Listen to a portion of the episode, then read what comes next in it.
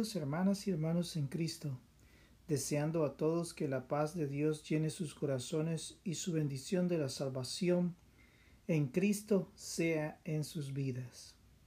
Estamos ahora en el capítulo 4 del libro de Daniel. Es un capítulo algo largo, así que vamos a leerlo inmediatamente. Dice así, capítulo 4 del libro de Daniel. Nabucodonosor, rey, a todos los pueblos, naciones y lenguas que moran en toda la tierra, paz os sea multiplicada. Conviene que yo declare las señales y milagros que el Dios Altísimo ha hecho conmigo. Cuán grandes son sus señales y cuán potentes sus maravillas. Su reino, reino sempiterno y su señorío de generación en generación. Yo, Nabucodonosor, estaba tranquilo en mi casa y floreciente en mi palacio. Vi un sueño que me espantó, y tendido en cama, las imaginaciones y visiones de mi cabeza me turbaron. Por esto mandé que vinieran delante de mí todos los sabios de Babilonia, para que me mostrasen la interpretación del sueño. Y vinieron magos, astrólogos, caldeos y adivinos, y les dije el sueño, pero no me pudieron mostrar su interpretación.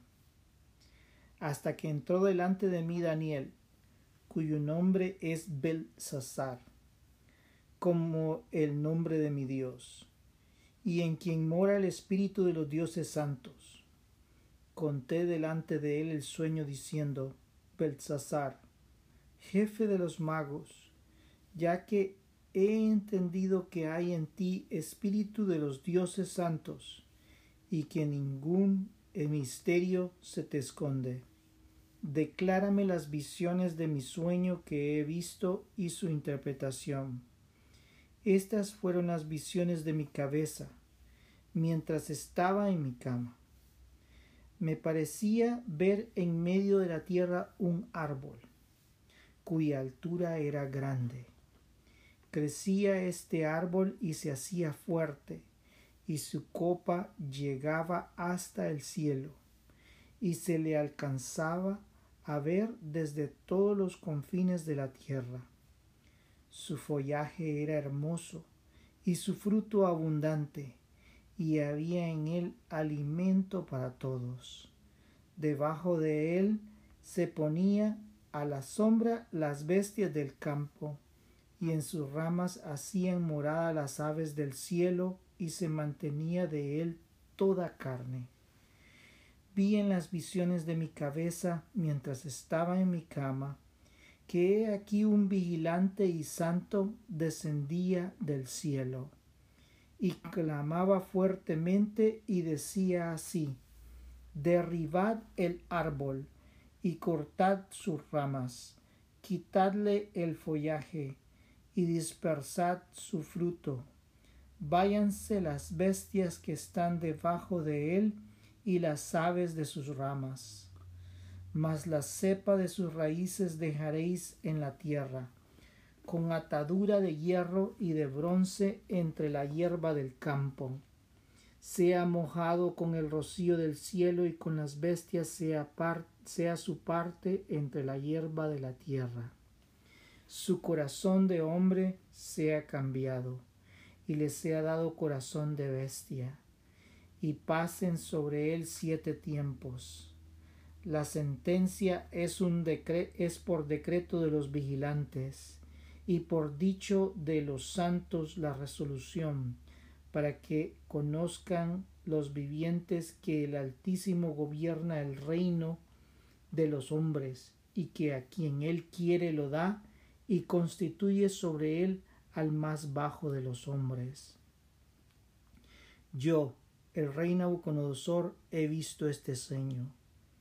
Tú, pues, Belsasar, dirás la interpretación de él, porque todos los sabios de mi reino no han podido mostrarme su interpretación.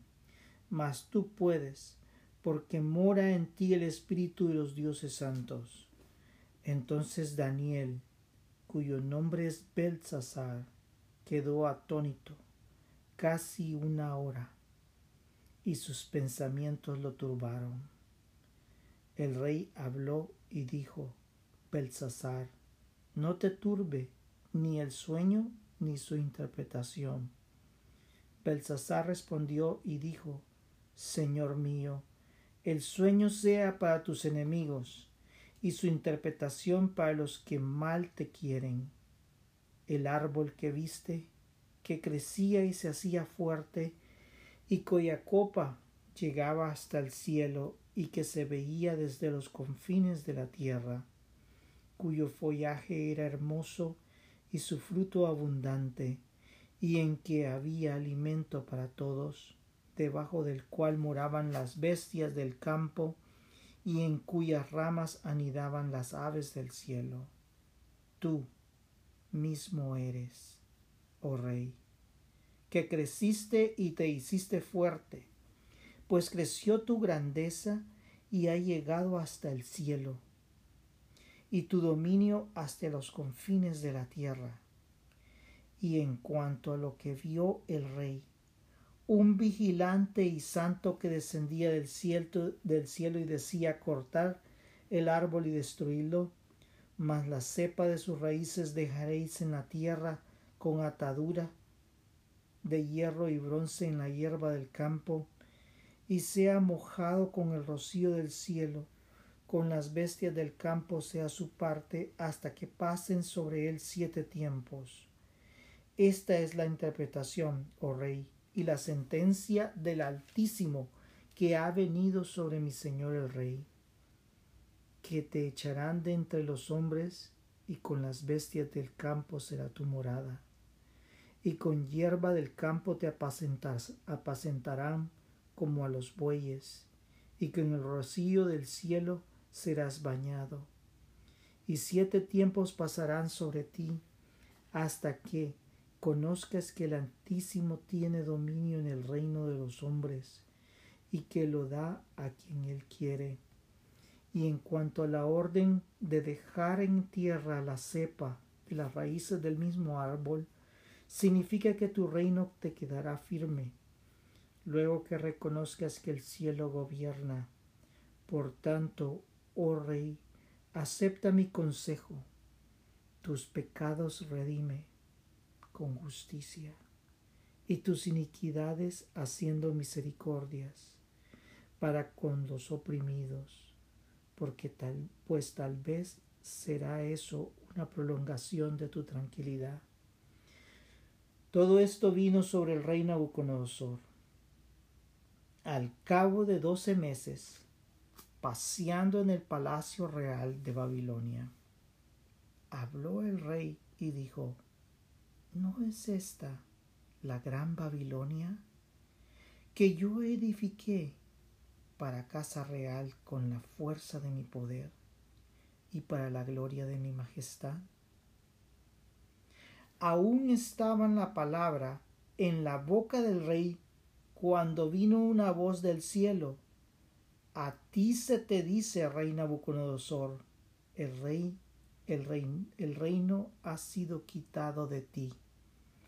Y de entre los hombres te arrojarán, y con las bestias del campo será tu habitación, y como a los bueyes te apacentarán, y siete tiempos pasarán sobre ti, hasta que reconozcas que el Altísimo tiene el dominio en el reino de los hombres, y lo que da a quien él quiere y lo da a quien él quiere.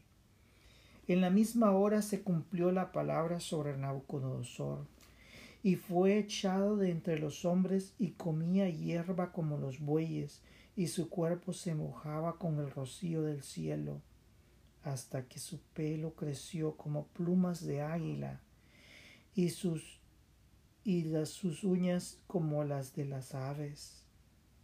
Mas al fin del tiempo yo, Nabucodonosor, alcé mis ojos al cielo, y mi razón me fue de vuelta, de vuelta, y bendije al Altísimo, y alabé su y glorifiqué al que vive para siempre. cuyo dominio es sempiterno y su reino por todas las edades. Todos los habitantes de la tierra son considerados como nada, y él hace según su voluntad en el ejército del cielo y en los habitantes de la tierra. No hay quien detenga su mano y le diga, ¿qué haces? En el mismo tiempo mi razón me fue devuelta y la majestad de mi reino, mi dignidad y mi grandeza volvieron a mí, y mis gobernadores y mis consejeros me buscaron, y fui restablecido en mi reino, y mayor grandeza me fue añadida. Ahora yo, Nabucodonosor, alabo y engrandezco y glorifico al Rey del cielo, porque todas sus obras son verdaderas y sus caminos justos, y él puede humillar a los que andan con soberbia. Padre Santo, te damos gracias por tu palabra. Te pido que sea ayudándonos, Señor, a poder buscar el mensaje que tú has dado para cada uno de nosotros. En el nombre de Cristo Jesús. Amén y amén. Este capítulo pues en forma directa nos da la explicación de qué es lo que está ocurriendo. Algunos teólogos mencionan de que el lenguaje que Nabucodonosor o que el mismo versículo, que el mismo capítulo muestra es un, es un lenguaje teológico, es un lenguaje teocrático, en donde se reconoce la supremacía de Dios sobre cualquier gobierno. Y pues eh, la cuestión está en que algunos teólogos ponen en duda el capítulo e inclusive el libro por muchos de los aspectos eh, eh, en, en cómo se utiliza la gramática y cómo se utilizan ciertos términos y ciertos elementos culturales y, e históricos también. Mas, sin embargo, los teólogos que, que aceptan este libro como verdadero explican de que el contacto que tuvo Nabucodonosor con los judíos, especialmente con Daniel y con sus amigos, eh, establece el grado de teología necesario para poder reconocer a Dios por parte del rey Nabucodonosor. Este tuvo tal contacto con, esto, con estos hombres y él pudo ver el milagro de Dios dentro de ellos inclusive él supo que eh, Daniel y sus amigos tenían aquel espíritu poderoso de, Dios con el cual ellos podían ellos podían ver ellos, o él podía ver los milagros de Dios en sus vidas. Y esa influencia religiosa, a pesar de ser un rey pagano, él pudo ver de que ellos representaban al Dios viviente, de que en ellos había un espíritu superior, que era el Espíritu Santo de Dios.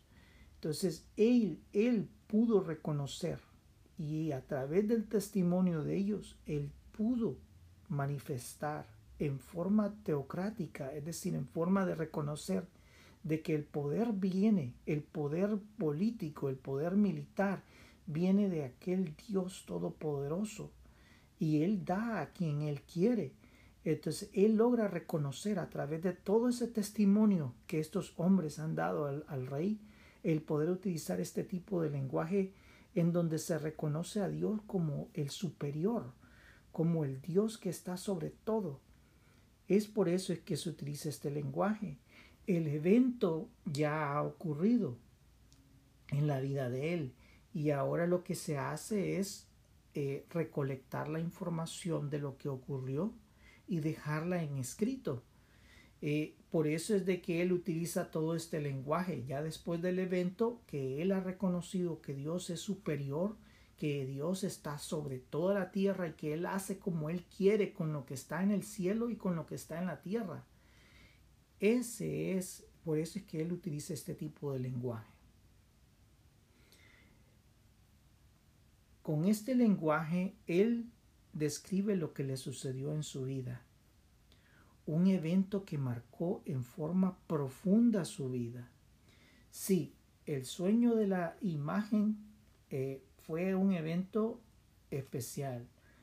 Eh, el, el, evento de haber puesto en el horno de fuego a los amigos de Daniel también fue un evento especial. Pero este evento tocó esencialmente la vida del rey. O sea, él, él pudo haber tenido un sueño y haber sido interpretado, oh, ok, está bien. Y, y, él pudo haber tirado al, al horno de fuego a estos hombres. A estos hombres, pues su fe se aumentó en gran manera. Pero, pero para el rey, pues él miró y, como él miraba cosas raras también durante su reino, es decir, ellos utilizaban cosas, eh, cuando, se hablaba de los hombres de ciencia, pues ellos utilizaban cosas de magia y cosas así, entonces eh, él pudo haber quedado sorprendido de esto, pero más sin embargo se había borrado de su vida. Él, él mira eventos y como que su, su mente no logra grabarlos, porque eh, en esta situación ahora es su vida la que es puesta en, en, en, en prueba.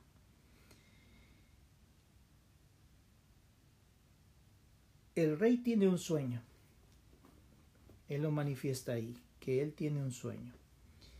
Y ese sueño pues eh, es un mensaje de Dios. Ahora, el propósito del mensaje es que de hacerle ver que es necesario que su corazón cambie y que exista la justicia del perdón de Dios en su vida. Antes del perdón hay una humillación delante de Dios, cuando el ser humano reconoce que no hay nada y no sucede nada sin la voluntad de Dios.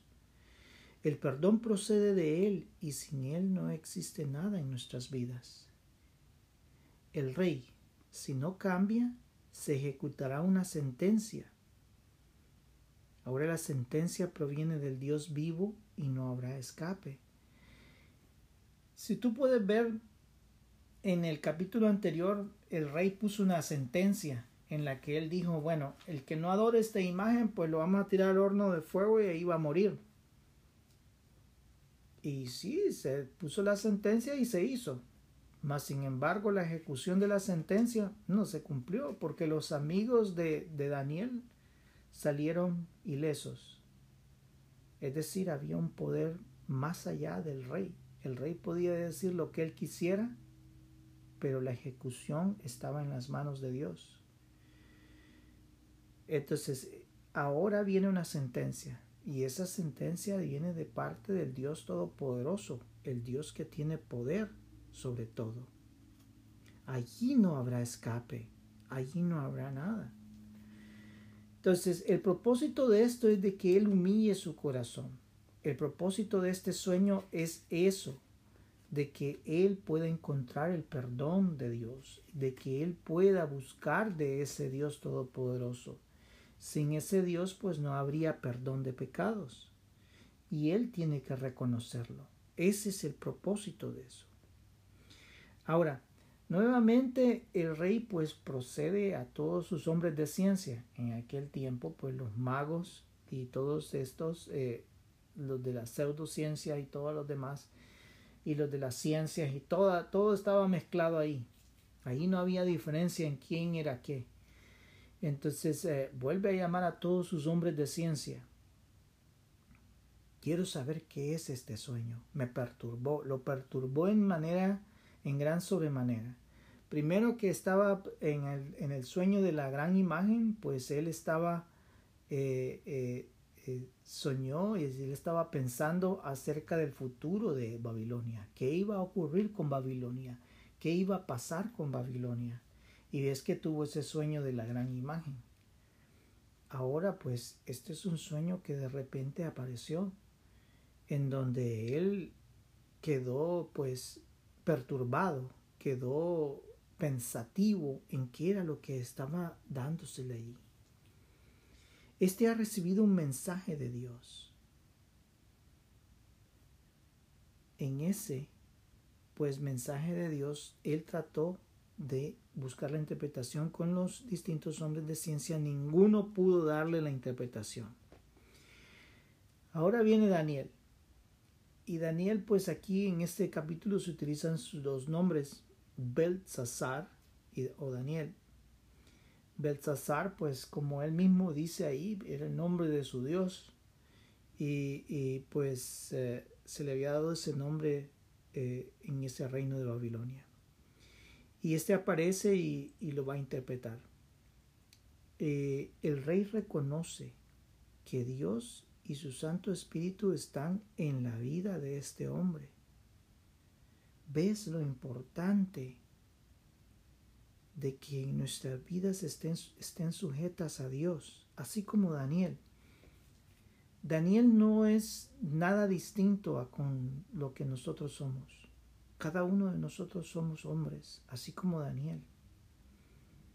Y, y lo importante de ver en la vida de Daniel como hombre es de que como él se sometió a Dios de una manera tal, él había comprendido de que él era un mensajero, de que él era un representante, de que él representaba a Dios en la tierra. Entonces, la importancia de estar nuestras vidas sujetas a Dios es algo tan, tan, tan requerido. Nosotros debemos de hacerlo de manera efectiva porque nosotros no sabemos cuándo ni cómo vamos a nuestras vidas van a ayudar a poder salvar a otros. Parecería de que tal vez nuestras vidas no tal vez no estamos delante de un rey, de un presidente, tal vez no estamos delante de de grandes magistrados, Tal vez no estamos delante de X o Y persona, pero recordemos de que cada persona tiene un valor indeterminado delante de Dios, sea una persona humilde o sea una persona de que sea un rey, como en este caso. Cada una de estas personas tiene un valor que, que, que no se puede medir delante de la presencia de Dios. Y cuando nosotros nos sujetamos a la voluntad de Dios y nosotros sujetamos nuestras vidas a la presencia de Dios, llega el momento en que nuestras vidas tienen contacto con otras vidas. Y esas otras vidas pueden ver la bendición de Dios en nuestros corazones. Y esas personas pues pueden ver eso en nosotros que somos representantes de Dios. Y eso ayuda a que estas personas busquen de la presencia de Dios, en que estas personas decidan entregarse a la presencia de Dios. Nuestras vidas son lo que hacen eso. Y entonces por eso es que es importante que nuestras vidas estén sujetas a este Dios. Lo importante es que nuestras vidas estén sujetas al Dios vivo para ser usados de una manera efectiva cuando sea requerida. Sea la persona humilde o la persona más grande, nuestras vidas darán testimonio de quién es Dios y de lo que Dios hace en la vida del hombre. La vida de Daniel es un ejemplo de cómo los cristianos tenemos que vivir, sujetos a Dios recordando que así como Daniel, que fue representante del Dios Santo ante el rey y el rey y el pueblo de Babilonia, nosotros somos representantes de Dios en el lugar donde vivimos. El rey comunica el sueño a Daniel y le dice, bueno, mira, yo soñé esto, vi un árbol hermoso, grande, con unas grandes ramas. Me imagino que Nabucodonosor le describía el árbol de una manera bien precisa. Podía describir la hermosura de sus hojas, le describió de que los animales pues se alimentaban de ese lugar, de ese árbol.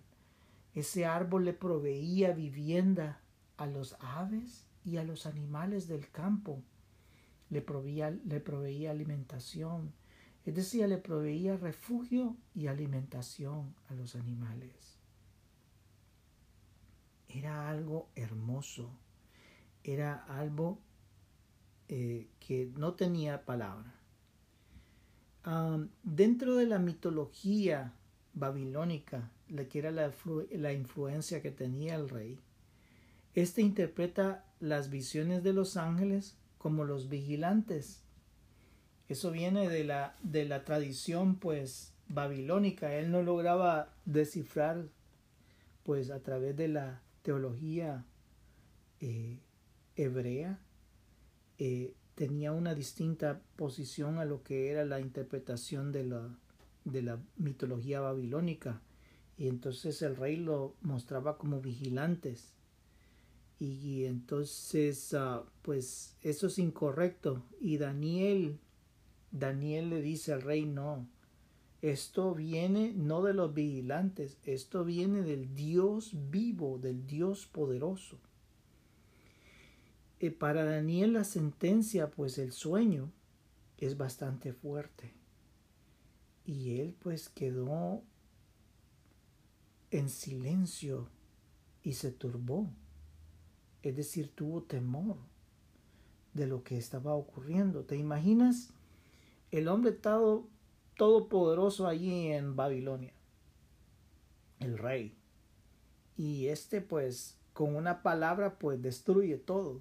Y si él quiere pues consume a toda la ciudad. Si él quiere viene y destruye toda la ciudad. Él tiene un poder y pues Daniel lo reconoce.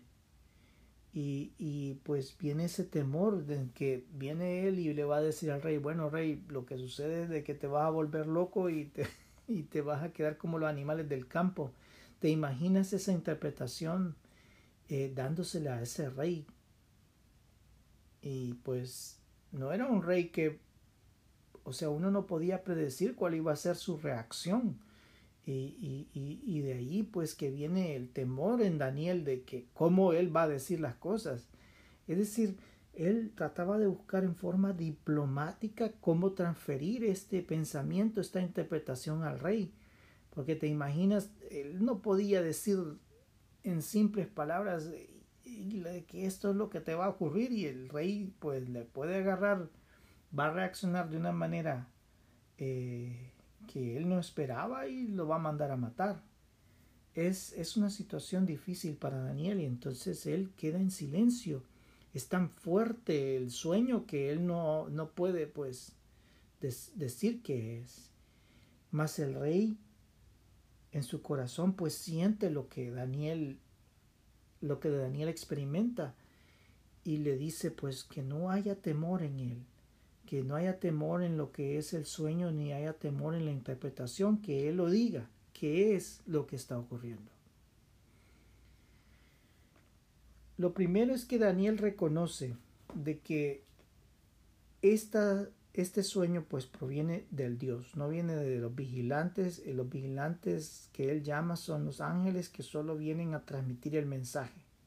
Esa es la función de estos ángeles. Él solo vienen a transmitir el mensaje y la orden de Dios.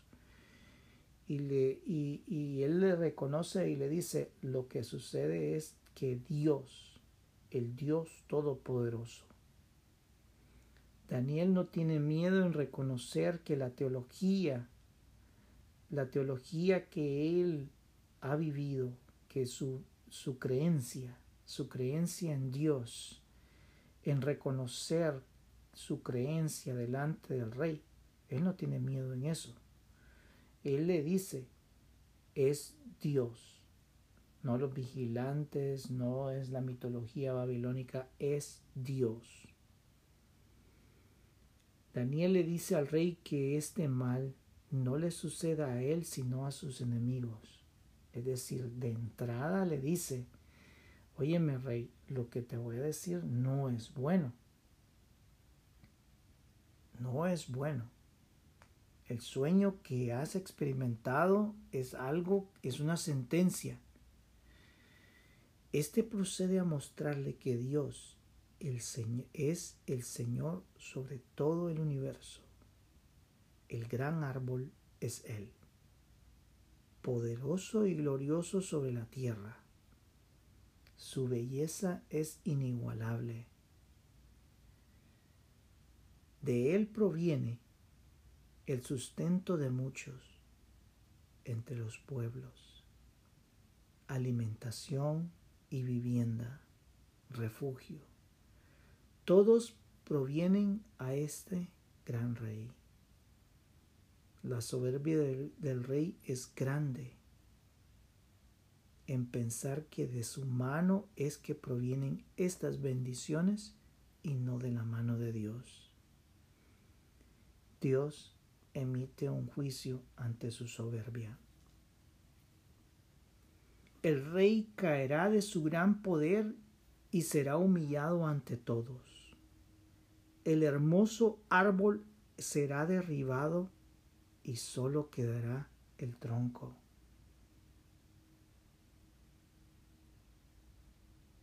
Esa es una misericordia de Dios. En la misericordia de Dios permite que no sea destruido por completo, sino que el tronco queda para permitir un periodo de tiempo para el arrepentimiento.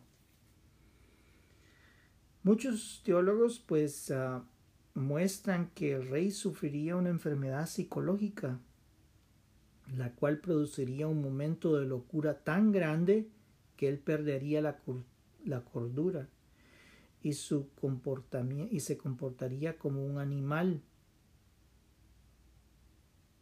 La pérdida de la cordura será por un periodo de tiempo.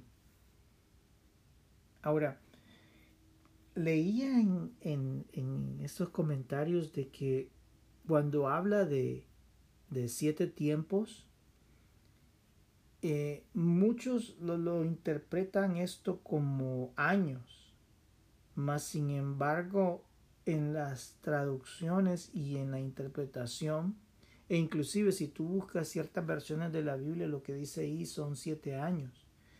Mas sin embargo, en el original y en, y en, y en otras versiones de la Biblia no logran hacer eso porque es incierto lo que quiere simbolizar con siete tiempos. Es decir, pueden ser siete meses, pueden ser siete días, pueden ser siete años, mas sin embargo no pueden ser siete días, porque dice que su cabello creció en gran manera. Y a la vez de que su cabello creció en gran manera, también las uñas crecieron en gran manera. Sé que no puede ser un periodo corto de tiempo.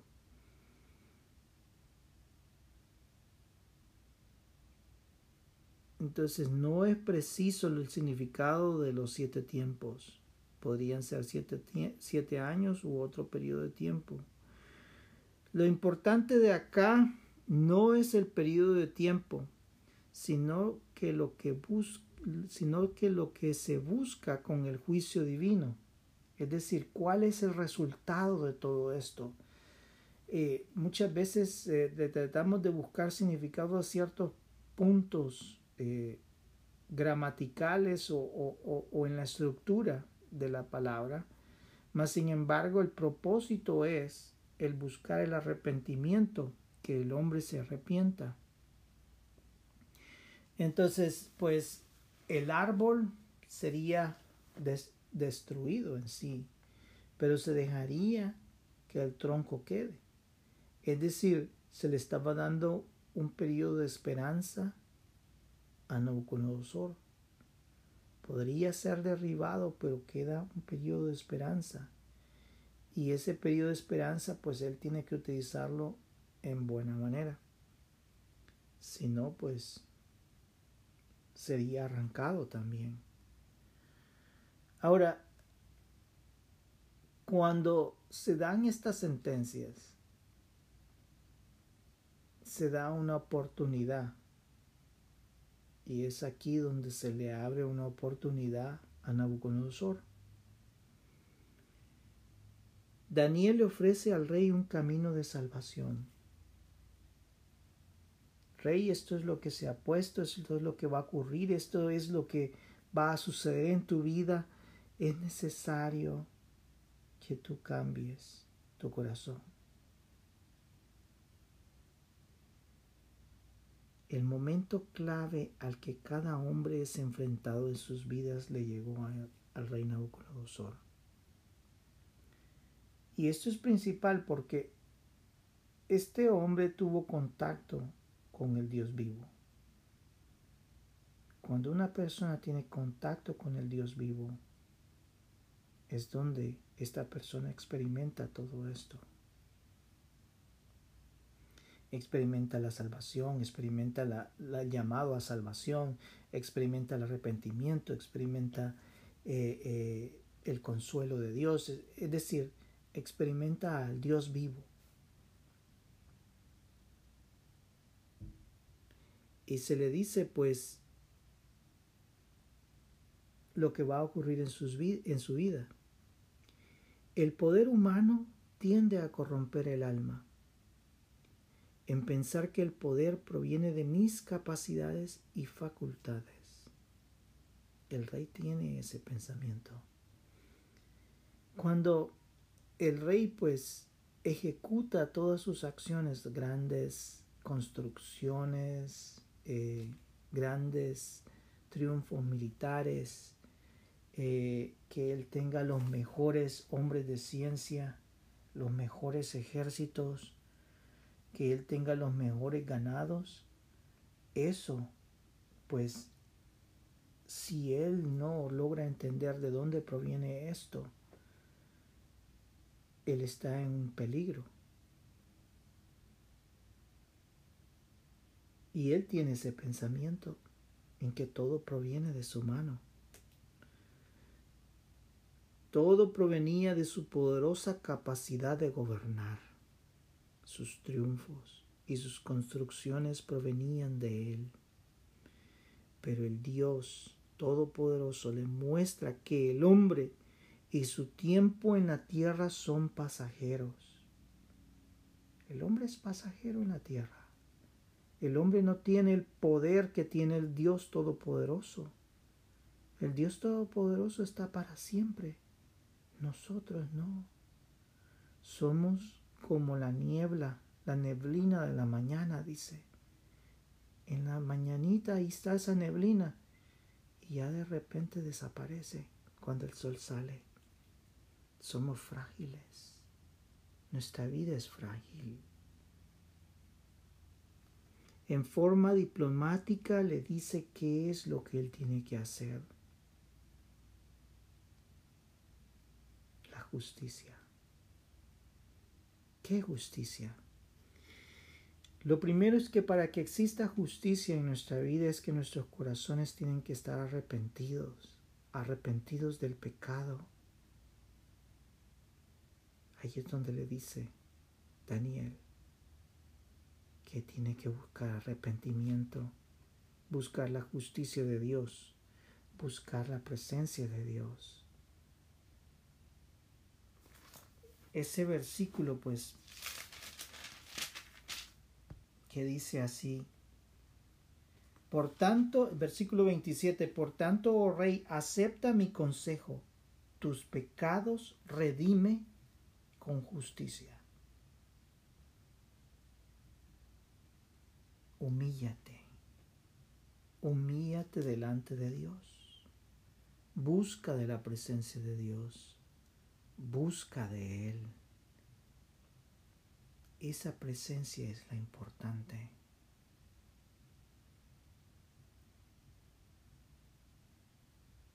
El sujetarse delante de Dios.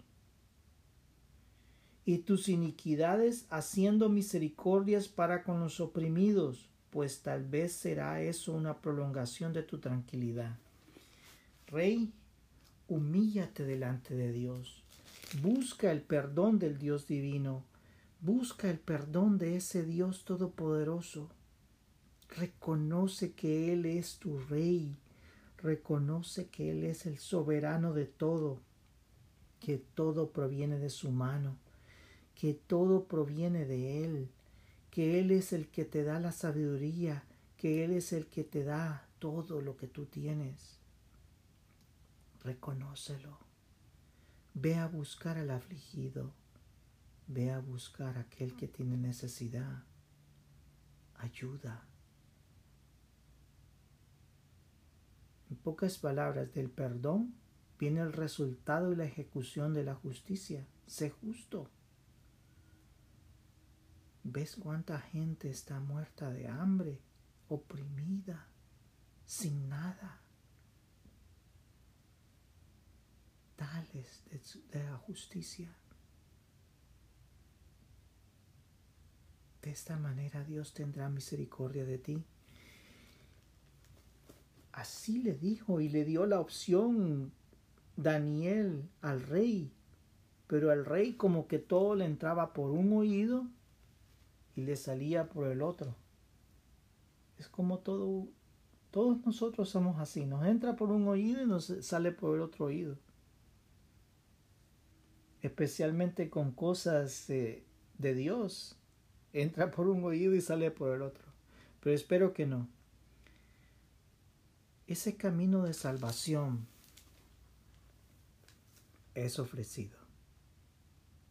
Y el rey dice, ah, sí, sí, sí, sí. No, no, no hay problema. Yo, yo, yo, yo sí voy a reconocer. Sí, Daniel, no te preocupes.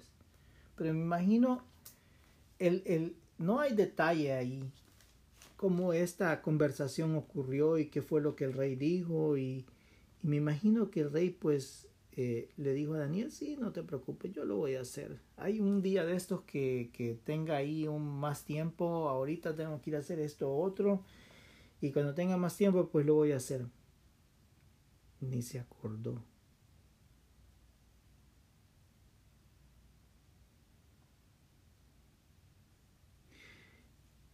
En la explicación acá de, de los teólogos dicen de que al parecer la sugerencia de Daniel es que con, obras éste pudiera ser salvo.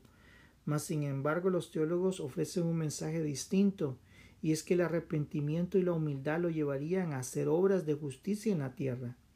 Ese arrepentimiento traería misericordia de parte de Dios, mas el rey no hace la recomendación de Daniel. Y eso es cierto.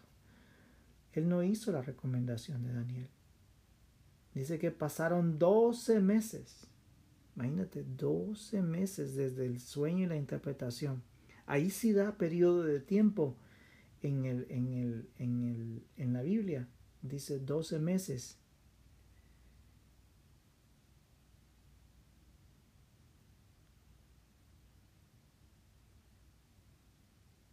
Muchas personas, inclusive nosotros mismos, no somos obedientes al mensaje de Dios. Dios quiere que en nuestras vidas exista la bendición de su Espíritu. Si no procedemos de acuerdo a lo que Dios quiere en nuestras vidas, Dios vendrá a nuestras vidas para tratar de traernos al camino de la verdad. Esto es experimentado en la vida del rey. El rey medita en sus grandes proezas doce meses después. En su grandeza. Qué grande soy. Qué poderoso. Me imagino se levantó una mañana y el sol salía ya en el horizonte. Y cuando el sol salía en el horizonte, él podía ver la luz reflejada en todo el reino de Babilonia. Y él pudo haber dicho dentro de su corazón, la gran Babilonia, yo la he hecho.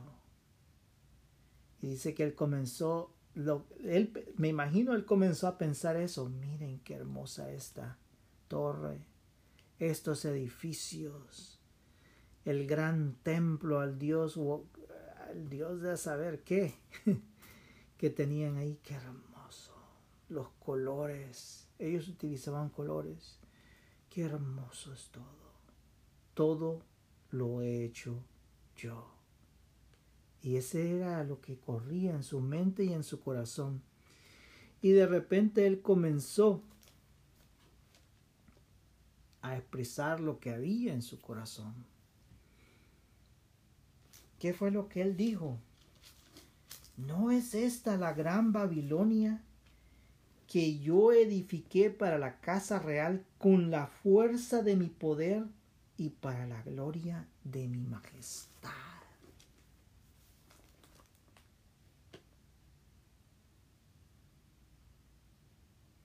Esto solo me recuerda a alguien que, que, que, que al final de los tiempos va a enfrentar a Dios, que es el anticristo y la gran Babilonia. Me imagino que cada día él se va a levantar y va a decir la gran Babilonia, la gran ciudad que he hecho, igual que el rey Nabucodonosor. Yo la he hecho a través del poder. Y, este, este va a tener el poder del otro, del maligno. Este definitivamente va a tener ese poder. Pero este se levantó y expresó con su boca aquello. Y al expresarlo, ni había terminado de hablar cuando en ese momento perdió totalmente su cordura, su mente se perdió, se volvió loco.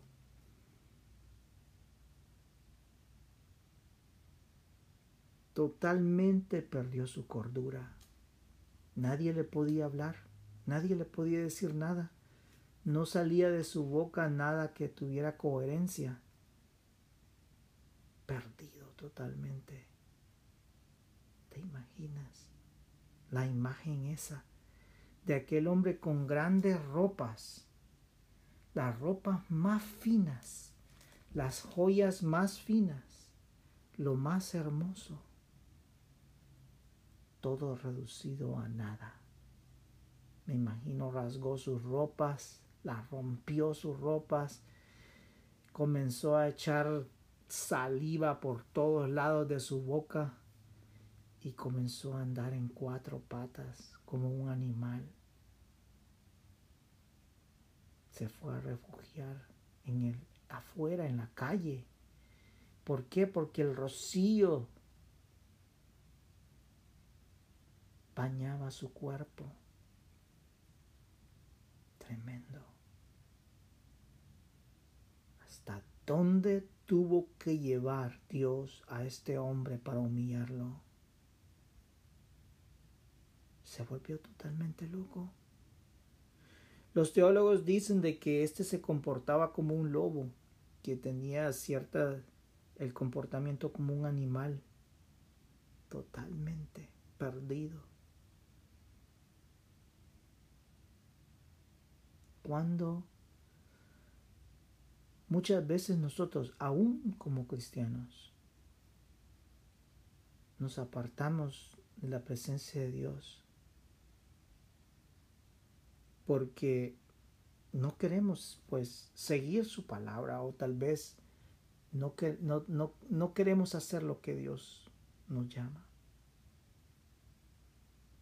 Y muchas veces caemos, no como este rey que quedó en locura, pero caemos en problemas. Y esos problemas por nuestra propia vida, por nuestra forma de comportamiento, en no reconocer a Dios en nuestra vida, en no reconocer y humillar nuestras vidas delante de Dios. Y pasamos por problemas graves. Sabemos de que Dios es el único que puede traer paz a nuestro corazón. No son las cosas de este mundo las que van a traer la paz en tu corazón. Es el Santo Espíritu de Dios. De Él tenemos gran necesidad.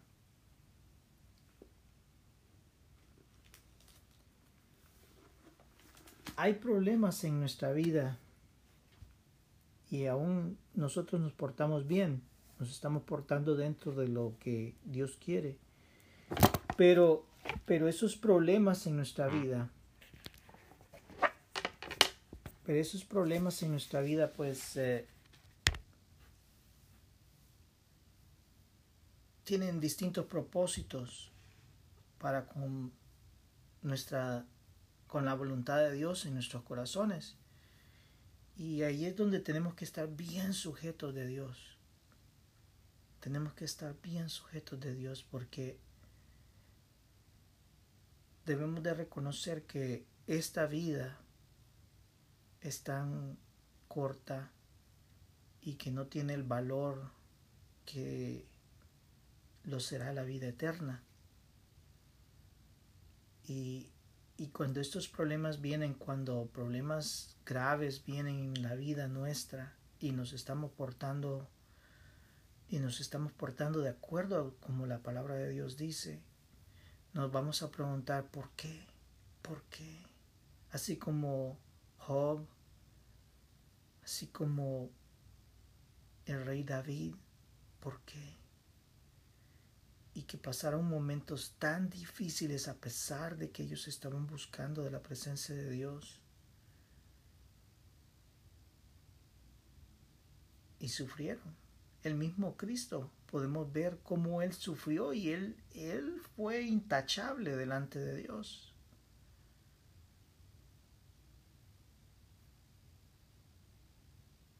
Y pues todo tiene un propósito delante de Dios. Inclusive Pablo.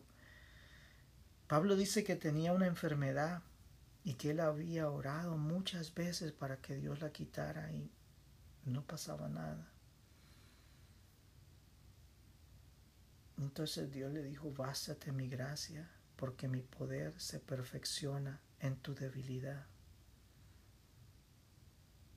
A veces Dios hace pasar por problemas difíciles con el propósito de que mostrarnos de que esta vida es corta, que no tiene el valor que debería que a veces le ponemos y que debemos de estar sujetos a él.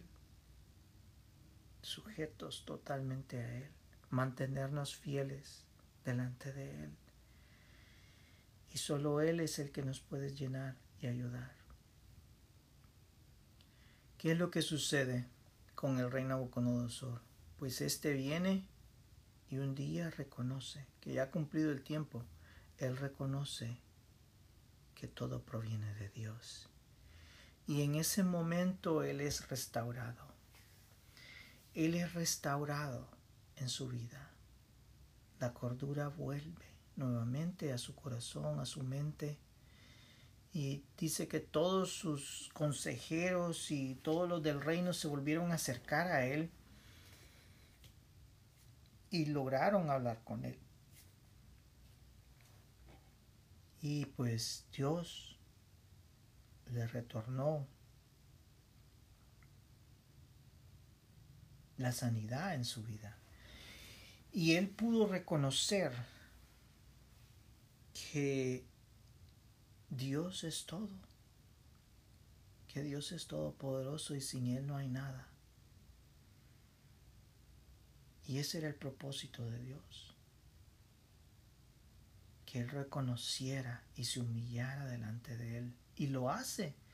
¿Por qué? Todo este capítulo en su descripción es una forma descriptiva teocrática. Ya el evento ya había pasado y Él deja en forma testimonial, es un testimonio de lo que ocurrió en su vida en su contacto con Dios. Es interesante cómo Dios actúa. Si tú te das cuenta, en los primeros capítulos el contacto que Nabucodonosor tiene con el Dios vivo es un contacto eh, que él mira los milagros de Dios, pero a él le entra por un oído y le sale por un oído por el otro oído. Entonces eh, eh, esto pues eh, sucede en la vida del hombre. Él tiene el contacto con el Dios Todopoderoso y le y él desea, sí.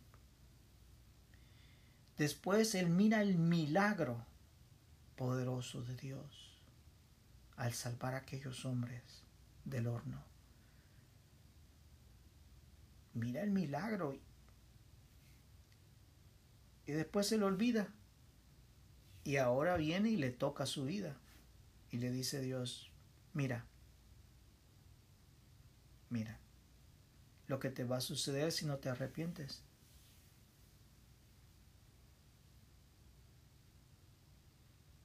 Y ahora sí le tocó la carne. Y ahora sí, este rey reconoce totalmente quién es Dios Todopoderoso. Se humilla. Hay algunos teólogos que dicen de que después de este capítulo pues ya desaparece la, la, vista de Nabucodonosor y que allí terminó su reino o un año después él pereció, yo no sé, algo, algo, o él murió. No hay, no, por eso lo leí en un comentario, pero no, no, no profundicé en esto. pero sí dicen de que, de que después de este evento, pues la vida del reino fue alargada y después en el capítulo 5 pues ya aparece otro rey, que es eh, Belsasar, distinto al nombre de Belsasar, que es el que se le había dado a Daniel. Este es otro rey. Y, y, es lo que estudiaremos en el siguiente capítulo. Oremos. Gracias Padre Santo por las bendiciones que tú nos has dado.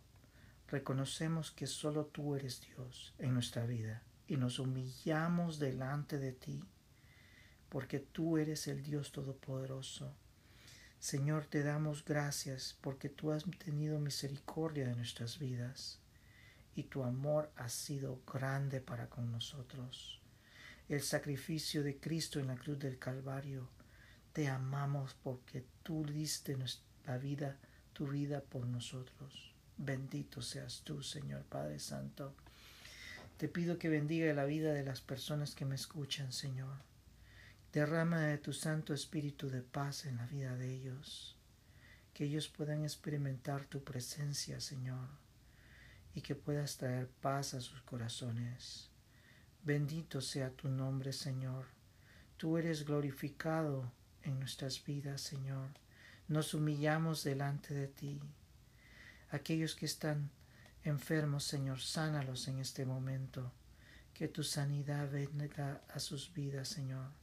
Derrama tu sangre preciosa. Sea cual sea la enfermedad, Señor, sea sanándola.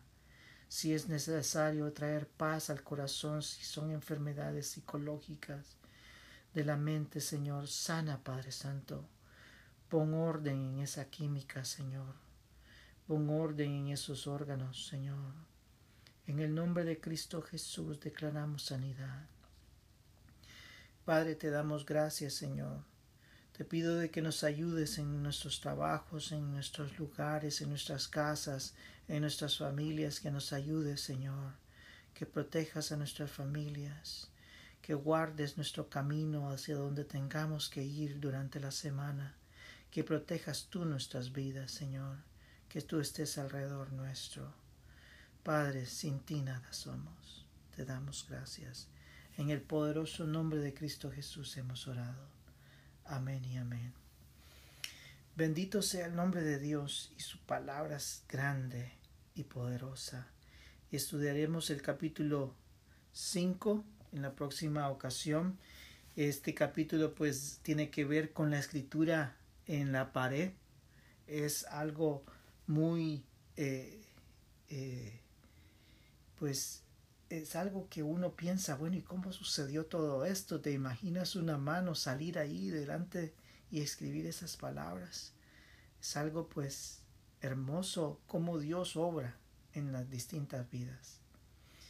Eh, los espero la próxima semana y hablen de la palabra de Dios cuando puedan. Eh, que sus vidas, si no lo hacen con las palabras, pues que lo, hagan, que lo hagan con sus vidas y que puedan ser de testimonio eh, a los demás. Gracias a todos. Bendiciones.